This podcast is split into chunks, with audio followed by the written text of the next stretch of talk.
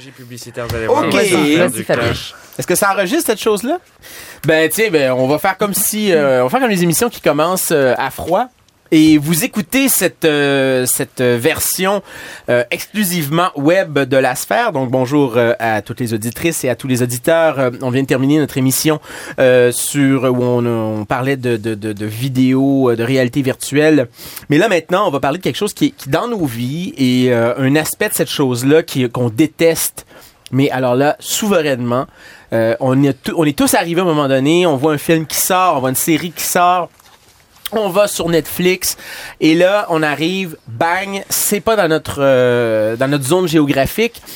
On peut pas l'écouter si on connaît pas quelques petits trucs, mais donc c'est ça, si on euh, n'a pas un VPN. Ouais, ben euh, c'est ça. Il y a toujours moyen de, de, de, contourner ça, mais mettons que c'est pas à la portée de tout le monde.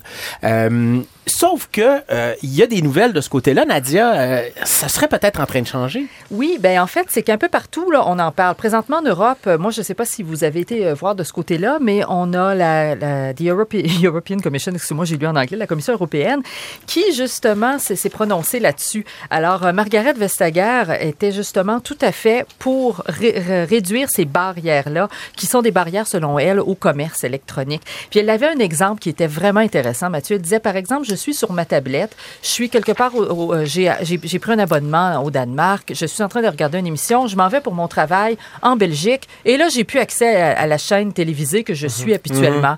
Puis elle dit, dans ce territoire-là, qui est justement le- l'Europe, elle dit, c'est complètement ridicule que je ne puisse pas, avec le même abonnement, euh, syntoniser la chaîne sur ma tablette que j'utilise d'une place à l'autre. Mais là, évidemment, ce faisant, elle s'en va euh, on s'en va dans un territoire hein, où euh, il va y avoir euh, là aussi des, petites obstructions, c'est-à-dire que les producteurs et les distributeurs, eux, sont inquiets parce que ça représente de, de justement d'enlever la géolocalisation.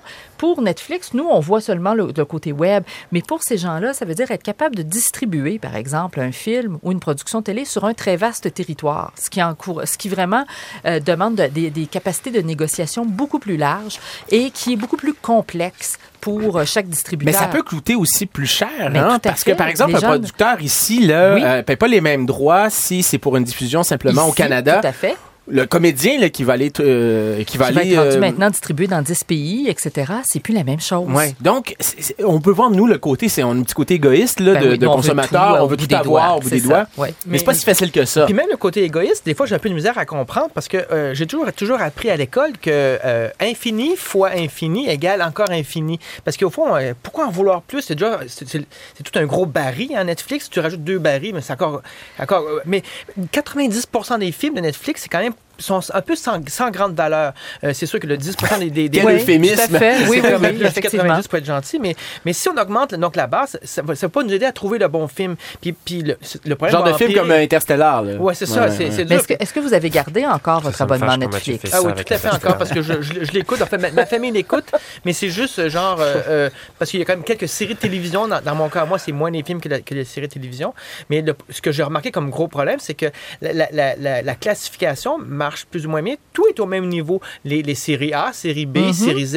Et là, tout est un peu mélangé, alors qu'avant, au fond, on pourrait dire qu'il y avait moins de choix, mais ce qu'on me présentait était de, de niveau. Était, Ouais, était plus des choses que tu recherchais Ouais, à mais ce on- Est-ce qu'on moment-là. Ouais. s'entend, est-ce qu'on s'entend que le choix de Netflix Canada, c'est ça. on n'est pas, c'est pas, cri- mettons que c'est pas Non. Critérion, là. Non, non, c'est c'est ouais. assez rapide. Euh, Moi, je vous avoue qu'après ouais. quelques mois à abonner, je me suis désabonnée parce que j'avais vraiment vu ce que je voulais. Et puis là, tout d'un Puis coup, on, ça, on met pas de nouveau contenu si non, souvent et ça, ça. ne satisfaisait plus à, à- à vraiment la demande. Et chaque fois que je vois une série que j'aimerais voir, elle est géo-bloquée Mais c'est moi. Moi, moi, je suis en rattrapage. Moi, je rattrape les dix dernières années où, où- où j'étais où je fon- fondais une Les famille. dix et dernières années. J'ai fondé une famille. et là, j'ai manqué de tout ça. Donc là, je rattrape. Mais le jour où j'aurais tout rattrapé, que je vais vouloir être un peu à la fine pointe, euh, au moins dans les deux dernières années, je ne pourrais pas. Tu vas te Il y a- doter il y, a d'un quand même, il y a quand même des contenus originaux sur Netflix. Faut, faut arrêter Oui. de dire que Netflix c'est pas bon. Je veux pour 7,99$, Non, non, vous pas avez cher. accès à House of Cards, vous avez accès à Orange is the, is the New Black, vous avez euh, Marco Polo. C'est quand même des séries que si vous vouliez les acheter comme dans l'ancien temps, hein, si vous vouliez Mhm. acheter les DVD, c'était des DVD pour une saison qui devait coûter autour de 50-60 dollars. Puis ça dépend des Donc- goûts, effectivement, Fabien, parce que sur vous, les séries, vous avez noté, il y en a seulement une, moi, qui, euh, qui retient Mais là, ils, sont- ils sont, là. ils, sont en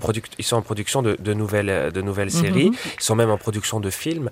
Donc pour eux, c'est sûr que le catalogue, à terme, c'est, c'est- ça va devenir pour eux euh, secondaire. Ce qu'ils veulent, c'est produire des contenus originaux.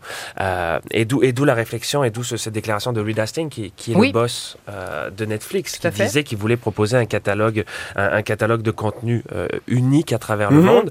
Alors, ça va être très difficile pour eux euh, d'avoir un catalogue unique avec les, les, les, les films qu'ils ne produisent pas. Mais si c'est les films qu'ils produisent, là, ils vont pouvoir le diffuser à travers, à Oui, travers mais c'est là d'ailleurs, c'est depuis qu'ils ont commencé à faire de la distribution où c'est vraiment c'est un c'est un changement là, complètement de, de cap pour le monde du film puis tout, puis même de la série télé parce que le, le modèle qu'on a présentement, c'est on, fait un film, on trouve un distributeur pour un territoire. Ensuite, si on veut s'exporter en France, on trouve un distributeur en France. Ouais. Si on a besoin d'aller aux États-Unis, il faut un autre distributeur. Et c'est extrêmement, ça, ça demande extrêmement d'énergie, de temps, etc. et pour d'investissement un, pour un documentaire, c'est la même chose. Pour une Tout série, c'est la même chose. Oui, oui, oui, oui. Puis, euh, le, le- le gros souci qu'il y a, pourquoi euh, les contenus sont géobloqués, c'est tout ce qu'on appelle la chronologie euh, des Mhm. médias. Oui. Vous l'avez dit, il y a des producteurs, il y a des distributeurs, il y a des acteurs locaux. Un film, quand il sort, il sort au cinéma pour une période de un mois, euh, deux mois.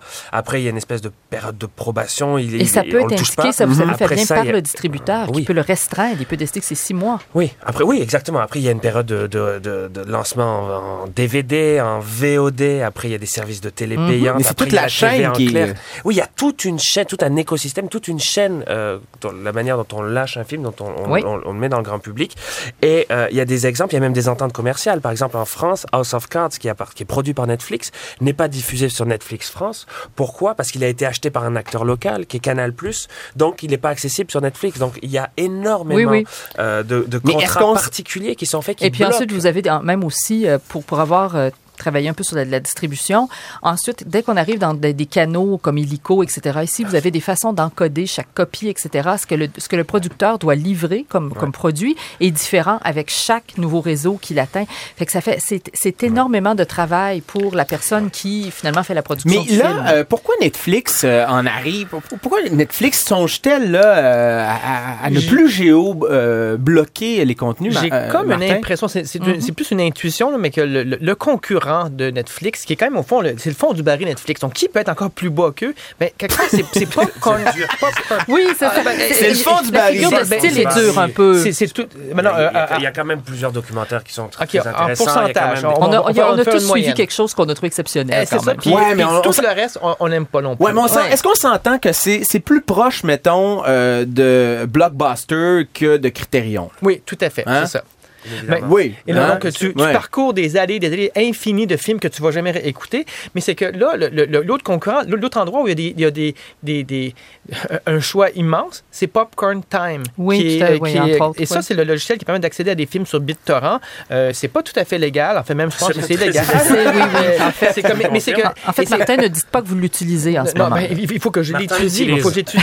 Euh, mais c'est que l'interface, euh, elle ressemble à Netflix. Euh, euh, donc, c'est quelque part, il y a un- comme un combat. Quelque part, c'est Mm-hmm. le, le fantôme de Netflix qui se trouve là. Et il y a des films, évidemment, illégaux, assez récents, Oui. euh, mondiaux là-dedans. Donc, je crois que cette concurrence-là, ils le sentent ici. Ils peuvent dire que si euh, on s'habitue à Popcorn à voir des films disponibles partout pour tout le monde, Netflix voudrait faire Puis c'est une question de temps aussi, Martin, parce que présentement, je vous dirais que l'utilisateur lambda là, a un peu de difficulté à, aller, à utiliser BitTorrent, à, à- à transférer un format sur un autre format pour le, le projeter sur sa télé, etc. Tandis qu'avec Netflix, n'importe qui qui connaît ça ou peut, peut tout simplement en faire la manipulation, Ben, puis ça va assez bien. Popcorn Time, c'est ça. C'est tu cliques et tu t'en rends même Ça, pas je- compte je- que, je- que- t'es- t'es- non mais euh, allez juste l'étudier, ça vaut la peine. C'est Oui, je vais l'essayer. Non, seulement allez-y pour pas. le... Non, non, ah, non, pas. Non, on non, n'ignorons pas non, personne ici. On est des gens qui agissent dans la légalité. de... Non, Non, allez-y surtout on va pas. nous couper le micro, Martin, à cause de votre... Mais là, ça, ça envoie quand même, un, ça, ça envoie quand même un, un si- un signal fort. C'est que les acteurs locaux, notamment au Canada et en Oui. Europe, ils sont en train de se réveiller aussi. Il faut qu'on crée notre propre Netflix. Sinon, on va se faire avaler par, par je dis on, avec toute notre- la souveraineté, Toute la toute souveraineté que- qui, qui, qui m'habite euh, en tant que euh, Québécois, Canadien.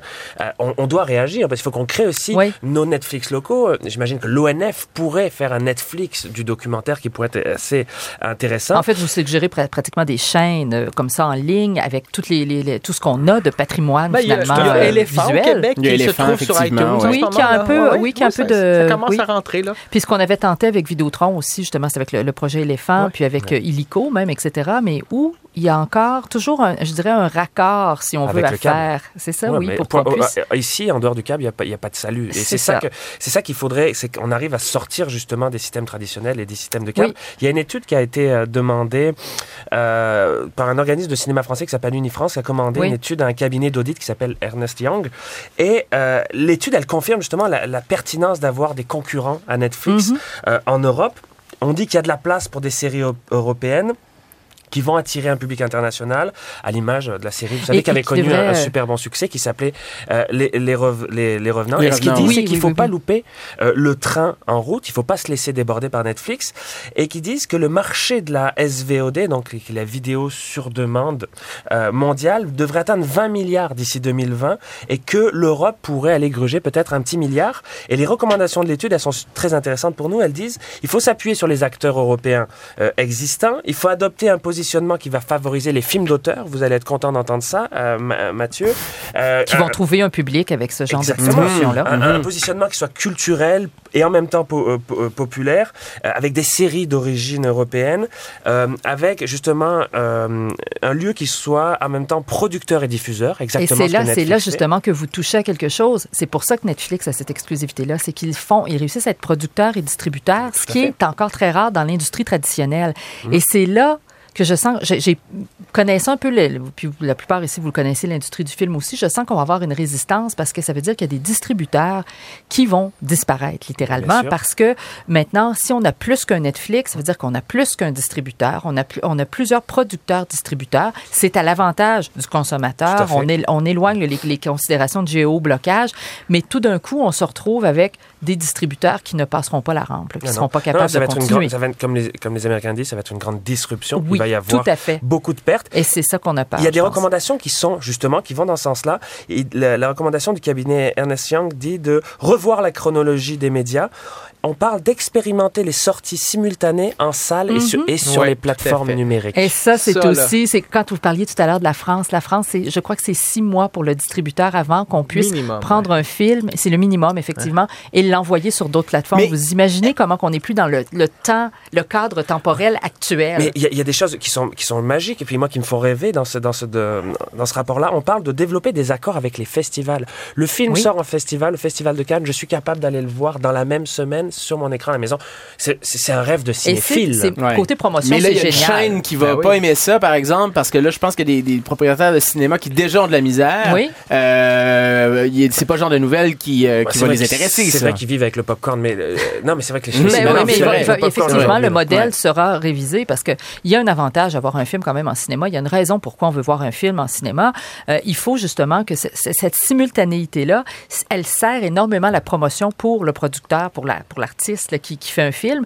Mais effectivement, les propriétaires commerciaux autour sont menacés par ça. C'est les films à grand déploiement alors qu'ils vont continuer à, Oui, à parce que vous aurez envie de voir un, un Mad Max, quelque chose comme ça, sur grand écran Ouais, avec Mad- 15 amis, Ouais, tout à à fait. occuper une En rangée 3D, complète. en 3D en plus.